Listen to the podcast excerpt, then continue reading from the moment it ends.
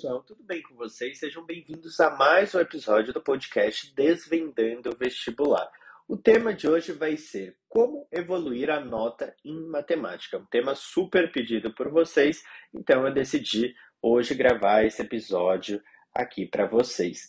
Para quem não me conhece, meu nome é Victor Froza e vocês podem me encontrar também no Instagram como @frosavictor. Por lá eu posto muita coisa sobre estudos, sobre vestibular, sobre mentalidade, sobre produtividade e muito mais coisas. Então não deixem de seguir. Inclusive, queria até aproveitar e mandar um beijo para Ana Sete, que me cobrou muito no episódio do podcast, ela está certíssima, e aqui estou eu agora gravando esse podcast. Então, Ana, se você estiver ouvindo, depois me mande um oi lá no Instagram, só para eu saber que você ouviu esse podcast. Bom, nosso tema hoje é como evoluir a nota em matemática. Talvez uma das matérias mais temidas do vestibular, porque parece que quando a gente pensa, por exemplo, em biologia, se a gente estuda a teoria, consequentemente a gente começa a acertar mais questões. A gente vê uma evolução mais rápida. Isso acontece de forma geral para grande parte das matérias. Talvez não tanto em física, assim, mas matemática com certeza é a pior, porque a gente não consegue visualizar muitas vezes a nossa evolução em matemática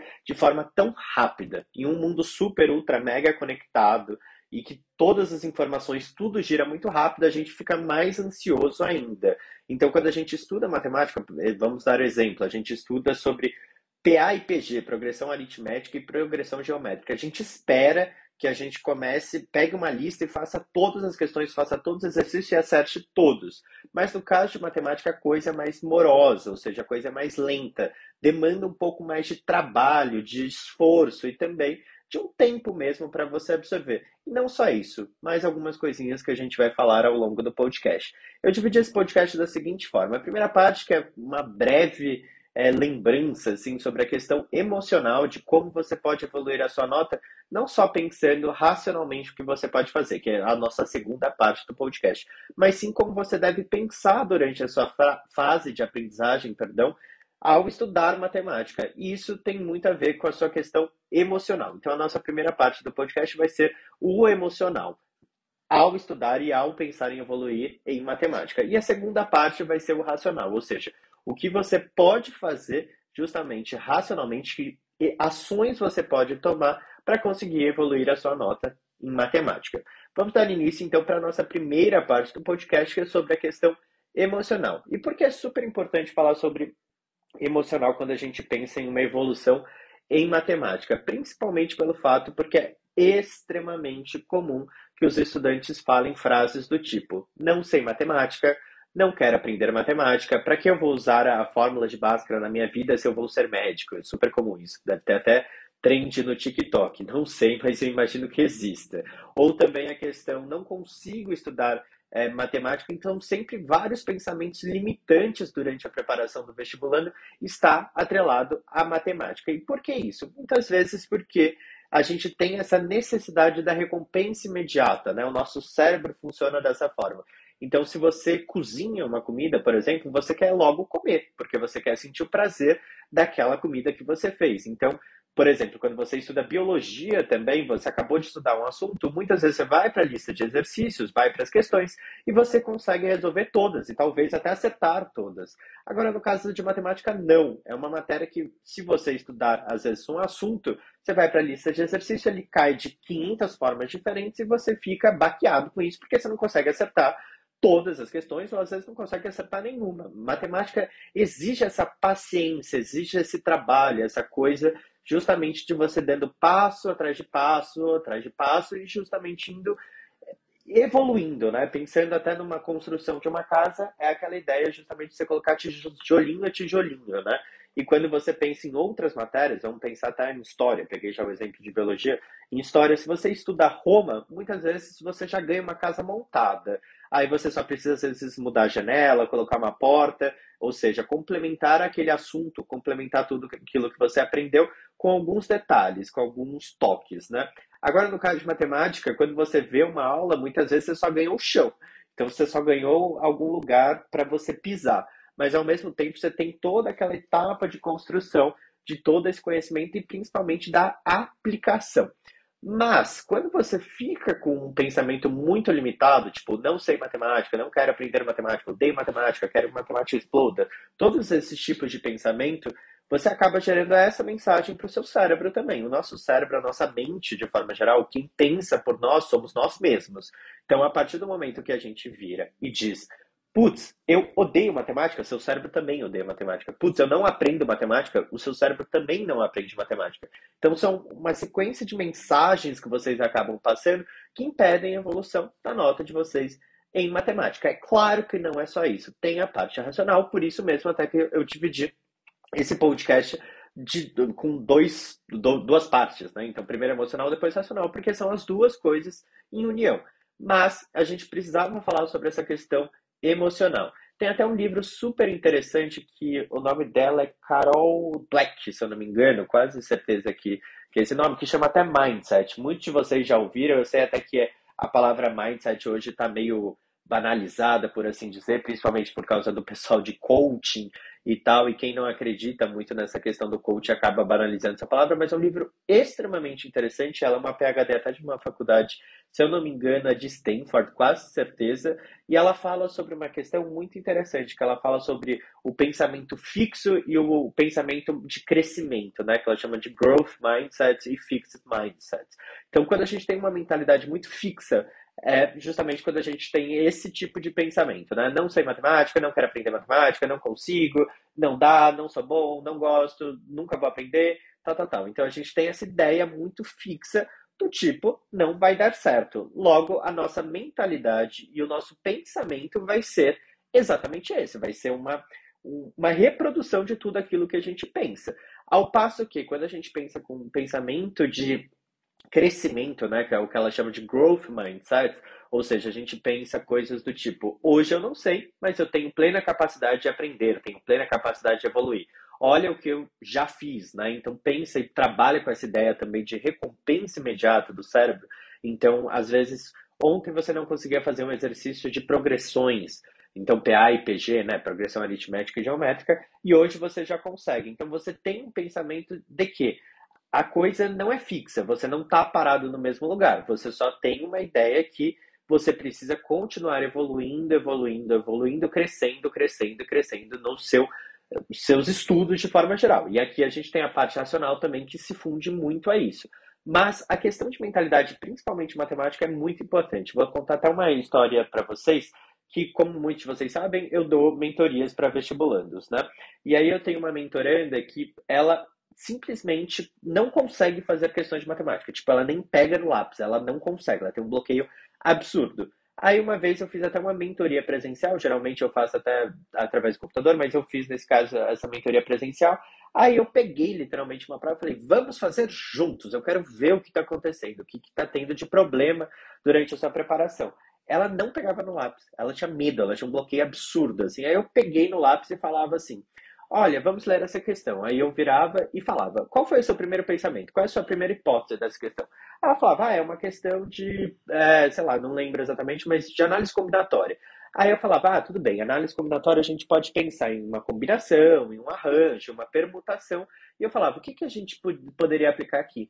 E ela me falava, tudo certinho. Então ela falou, permutação, por exemplo, e estava certo. Aí eu falei, ah, qual número aqui eu coloco? Aí ela falou, ah, uma permutação de oito elementos, tal. Ela falava tudo exatamente certo, mas ela não tinha coragem de pegar no lápis. Eu fiz essa mentoria até, se eu não me engano, foi em junho.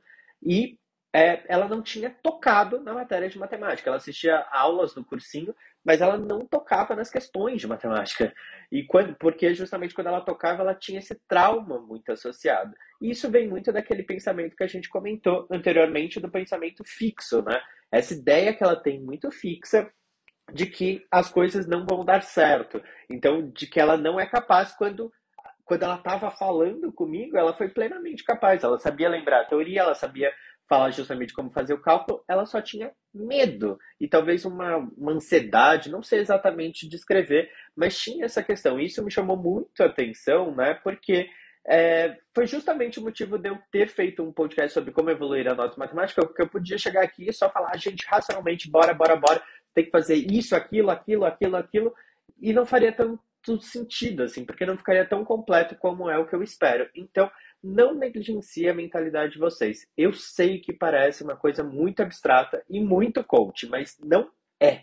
Eu prometo para vocês que quando vocês tiverem uma mentalidade um pouco mais é, de crescimento, né? Com essa ideia justamente de eu vou conseguir a matemática, é um desafio, mas é um desafio possível. Vendo essas pequenas recompensas que vocês vão ter ao longo dos estudos, porque ninguém começa em um lugar e termina no mesmo lugar. Se você justamente tem trabalhado em cima dos seus estudos, com estratégia, com método, tal, tal a ideia é justamente que você evolua. Então você vai chegar é, de um lugar para outro lugar. Então, quando a gente pensa sobre mentalidade, a gente tem que pensar sempre sobre essa questão de evoluir constantemente e ao mesmo tempo de que nós somos capazes, porque todos vocês que estão me ouvindo são capazes. Para alguns talvez tenham uma dificuldade maior associada, para outros talvez uma menor dificuldade associada, mas todos vocês são capazes. Então essa foi a nossa primeira etapa do podcast que eu falei sobre essa questão emocional. Agora a gente vai, talvez, para a cereja do bolo, que é a parte racional, porque não adianta estar com a mentalidade super certa do tipo, Froza, pelo amor de Deus, eu, eu, tenho a mentalidade certa, eu, eu sou capaz de evoluir, eu vou evoluir, mas como evoluir, né? Isso talvez seja o, um elemento muito importante. Não adianta só ter a mentalidade se não for atrás, senão todo mundo ficaria em casa assistindo Netflix falando assim, não, vai dar certo, vai dar certo, e só prestaria a prova do vestibular, tudo seria aprovado, que não é o caso. Então a gente tem a parte do, do trabalho, do estudo, do racional que a gente precisa também aplicar.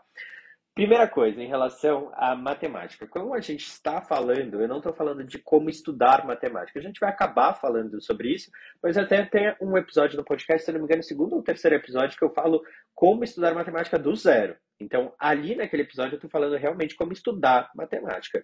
Aqui eu estou falando sobre como evoluir a nota em matemática. Então, as estratégias, os métodos que a gente vai utilizar vai variar um pouco, porque a gente vai pensar muito mais em evolução. Então, eu estou partindo do pressuposto que você já sabe estudar matemática e agora você está em algum momento estagnado, né, de alguma forma. Então, o que, que a gente primeiro precisa fazer? Ter noção de onde a gente está pisando, né? Então, de onde você está. É, quando a gente pensa, por exemplo, sobre uma evolução, a gente pensa que a gente tem algumas coisas que a gente sabe, então alguns assuntos que a gente sabe, e outros assuntos que a gente não sabe assim tão bem. Então, a gente precisa justamente mapear aqueles assuntos que a gente não sabe assim tão bem, saber quais são os assuntos, inclusive, que a gente sabe bem também, e, consequentemente, buscar evoluir tanto nos assuntos que você não sabe tão bem, porque esses vão demandar uma evolução maior, vão demandar um trabalho maior, tanto quanto aqueles assuntos que você já sabe, justamente para você não errar, para você continuar acertando as questões. Então, os dois, as duas frentes são importantes, né? Mas principalmente a frente de onde você está falhando, né, das questões que você está errando, são a, é, é onde está a mina de ouro, onde você consegue de fato evoluir. É uma coisa até muito comum de eu ouvir, principalmente quem tem um método muito baseado em provas antigas, que eu já, para quem me acompanha aqui no podcast, sabe que eu já falei muita coisa sobre isso, mas que eu não concordo muito, né? Porque Vários estudantes até me procuram e falam assim: ah, tô fazendo provas antigas todo dia, tiro 35 em matemática todos os dias. Esperado, óbvio, você vai continuar tirando. Você ficar, eu tô gravando até esse podcast em julho, né? Se você ficar até novembro na prova do Enem, fazendo provas antigas todos os dias, o esperado de fato é que você continue mantendo a mesma nota. Por quê? Porque você vai acertar o que você já acerta e vai errar o que você já erra. Não tem evolução certa, porque não tem como você só batendo, batendo, batendo a questão e do nada você começar a ter uma ilustração na sua cabeça e justamente começar a, a, ver as coisas de forma diferente. É claro que quando você faz mais provas antigas, você vai pegar mais padrões. Se você faz uma correção detalhada, talvez você comece a acertar uma questão ou outra a mais.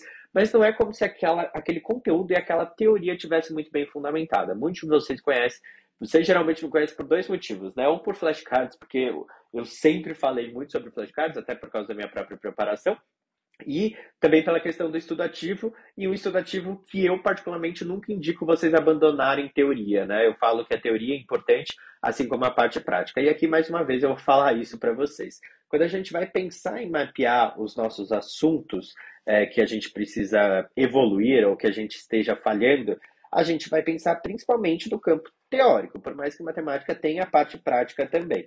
No caso de matemática, a gente vai fundir as duas coisas. Então, a gente vai pensar tanto na teoria quanto na parte prática. Então, não adianta você virar e só pensar na parte prática e também não adianta só você pensar na parte teórica. Você tem que saber a teoria e você tem que saber aplicar a teoria. Quando a gente fala de matemática, é isso, tá bom? Então, beleza. Como que a gente vai saber onde a gente está falhando, como a gente vai mapear esses assuntos? primeira coisa que vocês precisam fazer é peguem um caderno, peguem uma folha, peguem o um Excel, peguem qualquer coisa que vocês queiram e liste todos os assuntos de matemática. Ah, Frauza, mas de onde vou tirar isso? De qualquer lugar, gente. Um planejamento de cursinho, de um livro que vocês tenham, da apostila do cursinho, do que for. Muito fácil fazer isso. Só jogar no Google também liste de assuntos do Enem, liste de assuntos da FUVEST ou do próprio índice do livro de vocês ou algo do tipo. Muito simples, ok? Lista todos os assuntos lá.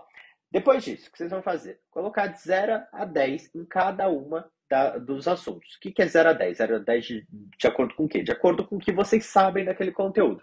Lembrem, quando lembre-se, perdão, quando eu estou falando sobre a questão de saber um conteúdo, eu estou falando sobre teoria e sobre prática. Então, putz, eu sei super sobre razão, mas eu não sei aplicar, erro todas as questões sobre isso. Isso é um, um 3, tá? Aí vai variar na escala de acordo justamente como vocês têm noção. É, eu falo até para vocês fazerem isso de 0 a 10, vocês podem até pensar, nossa, mas não é melhor, sei lá, eu fazer uma lista de exercício e, e, e ter uma noção melhor, assim? Eu vou falar para vocês que não. Sabe por quê? Porque geralmente vocês têm muita essa ideia já intuitiva na cabeça de vocês. Então vocês sabem o que vocês estão errando. Principalmente que eu estou falando sobre como evoluir a nota. Então eu já estou imaginando que muitos de vocês já estudaram toda a teoria ou estão quase finalizando a teoria. Não tem problema, até você que está no começo, pega os assuntos que vocês já viram. Então, ah, estou no meio da teoria, pega os, os assuntos iniciais. Ah, estou no começo da teoria. Pega os assuntos que você já viu. Isso é um exercício para você fazer de forma geral ao longo de toda a sua preparação. Para você que já viu a teoria inteira, pegue todos os assuntos de forma geral.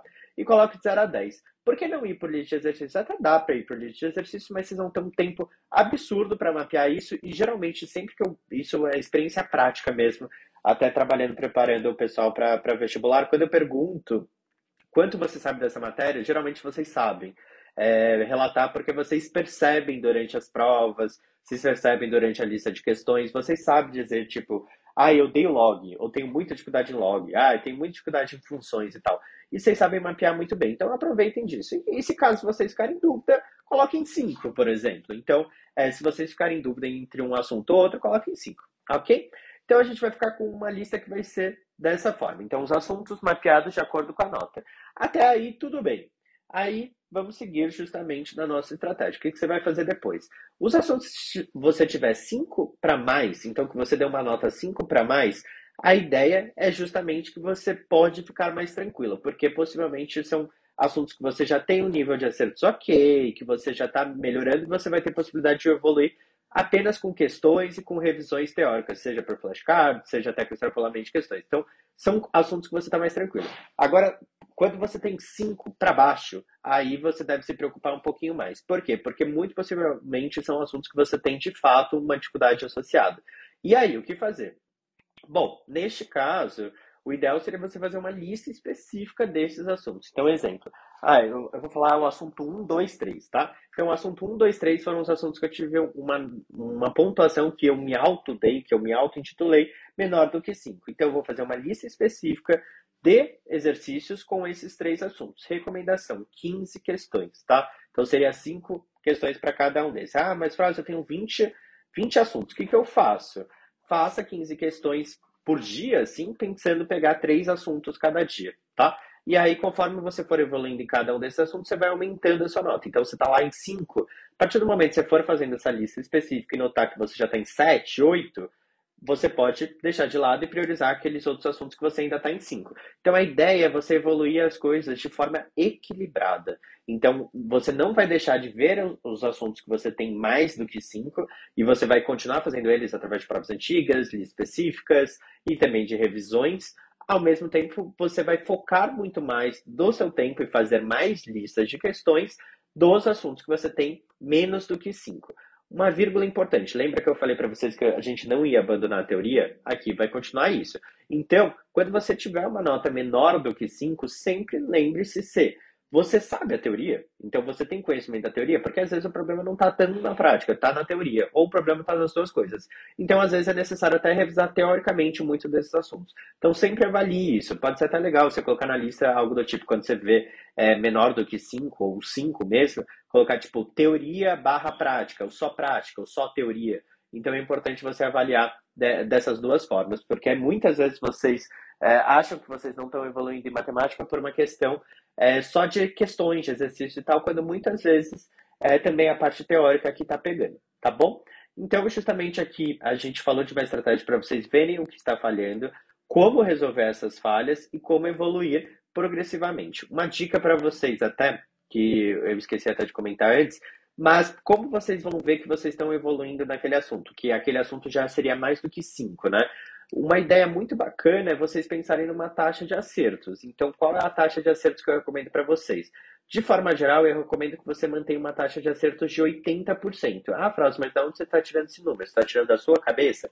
De forma nenhuma. Eu estou tirando de um artigo é, que tem justamente sobre aprendizagem, que ele fala sobre essa questão do 80%. Não é como se fosse um número mágico, ele fala até que é, é por volta de 80%. Então, ah, fiquei com 75%, devo é, continuar? Óbvio. Fiquei com 85. Devo falar que eu já evoluí naquele conteúdo? Óbvio também. Então é em, por, em torno de 80%, por volta de 80%. Então levem esse número em consideração, justamente quando vocês estiverem pensando em tirar daquela lista específica das dificuldades e colocar naquela lista específica daquelas, daqueles assuntos que vocês tirar, tiveram a nota, por assim dizer, maior do que 5. Tá bom? Então, eu acho que é essa questão da lista, justamente, que a gente precisava falar. E, uma vírgula importante, às vezes tem um assunto que você está muito mal, que você tem muita dificuldade, vamos falar, tipo log. Logaritmo não rola, não rola, não rola. Se você está com muita, muita dificuldade mesmo, faça uma lista específica da específica, né? Então, dentro dos seus assuntos de dificuldades, mantenha outros assuntos de dificuldades, mas para essa dificuldade maior, faça uma lista específica de log. Poucas questões sempre, pessoal, 7 a 10, tá? Não precisa fazer muitas questões para não cair naquele conceito de sobreaprendizagem, né? Quando você faz muitas questões de um mesmo assunto, você tem uma, você começa a acertar questões no conforme a lista, mas tem a questão da sobreaprendizagem que diz que é um conceito que fala sobre essa questão que a partir do momento você só decorou a forma de fazer e não está raciocinando tanto para aplicar os seus conhecimentos em si. Então, como a gente acredita no estudativo, a gente não vai fazer isso, então listas pequenas também, tá bom? Sobre a outra questão, até sobre evolução na nota de matemática, parem com uma postura até que vocês têm muito grande de sair fazer, fazendo questões de vestibulares totalmente aleatórias que falam para vocês que vocês vão evoluir. Exemplo, o pessoal do Enem já deve ter ouvido 500 vezes para fazer questões de matemática da FUVEST para evoluir. O pessoal da FUVEST já deve ter ouvido 500 vezes para fazer lista de matemática da, do ITA, por exemplo. E, e vários vestibulares têm essa questão. Ou seja, pegam, o, vamos supor o Enem. O Enem tem uma matemática de forma geral, e a FUVEST tem uma matemática super complexa. A mesma coisa da FUVEST, tem uma matemática complexa, mas o do ITA é muito mais complexo, por ser um vestibular militar, que não tem várias outras questões. E aí o pessoal fala justamente, ah, treine com essas bancas mais difíceis. Mas para quê? Gente, o que, que adianta? Você vai se matar para, às vezes, fazer uma lista de exercício mais difícil que não necessariamente vão vir em resultados em questões mais simples. Eu conheço vários casos de pessoas que iam muito bem no, na FUVEST, perdão, e ao mesmo tempo iam muito mal no Enem. Porque tem uma questão de estilo de questão, tem às vezes uma questão de como a aplicação é feita da matemática. Então, parem com isso, não precisa. Foquem na prova de vocês e também em bancas semelhantes que fazem sentido com a prova de vocês, apenas e unicamente, ok? Terceiro ponto que eu queria falar com vocês era sobre a questão de metacognição. Então, vocês precisam também, quando vocês estão fazendo exercícios de matemática, e principalmente pensando na evolução de vocês, vocês precisam aprender a pensar melhor. Então, é essa metacognição. Então, a meta, a sua própria cognição são os seus pensamentos. Então, seria justamente essa ideia de você avaliar ou melhorar os seus próprios pensamentos. A ideia é: tem muita gente que faz muitas questões e tem muita gente que não pensa absolutamente nada é, de como está seguindo. Então, a pessoa só faz, só faz o os exercícios e sai fazendo, tipo, continua fazendo, fazendo, fazendo, e não vê exatamente como aquela questão foi feita, qual foi o raciocínio por trás, ou às vezes na própria resolução diz que entende, mas não necessariamente entendeu de fato os passos.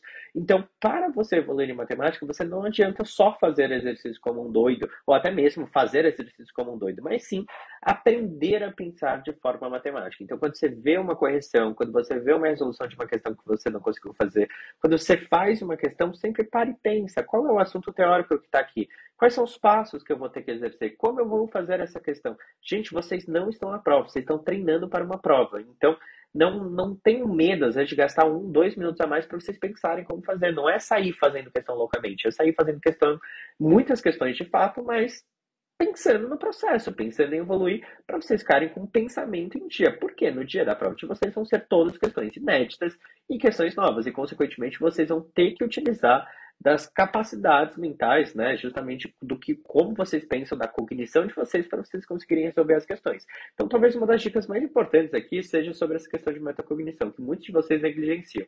Então, vocês não param e pensam justamente quais artifícios, quais dispositivos, quais ferramentas vocês pegaram do conhecimento teórico de vocês e utilizaram para resolver uma questão. Tem um livro super interessante sobre isso, não, assim, de verdade, não recomendo a leitura, mas caso você tenha muita curiosidade sobre esse assunto, chama Arte de Resolver Problemas, é o um livrinho da capa azul, bem bonitinho e bem bom, por sinal, ele explica bastante sobre essa questão de etapas para resolver questões de matemática, e é, é uma página até que ele explica sobre isso. O livro é um pouco mais denso do, do que isso, mas é um livro bem bom e, particularmente, ele explica muito bem essa questão da metacognição, de como estruturar. Mas, resumindo, de fato, foi o que eu falei para vocês. Então, pensem muitas vezes qual é o assunto teórico envolvido, qual é a próxima etapa que eu vou fazer, qual é o meu pensamento, qual é a minha hipótese.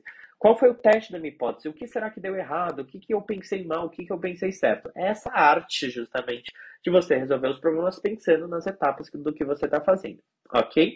Bom, por fim, eu acho, é, seria a questão é, do sistema de controle das questões. Então, de você notar e fazer alguma espécie de planilha, de métrica, né, de dado do que você tem evoluído, do que você tem errado e justamente é, os assuntos e como tem sido a sua porcentagem. Isso é super importante, porque a gente falou de como mapear todos esses assuntos, mas a gente precisa ver se de fato você está evoluindo, até para você filtrar naquelas listinhas que eu falei para vocês.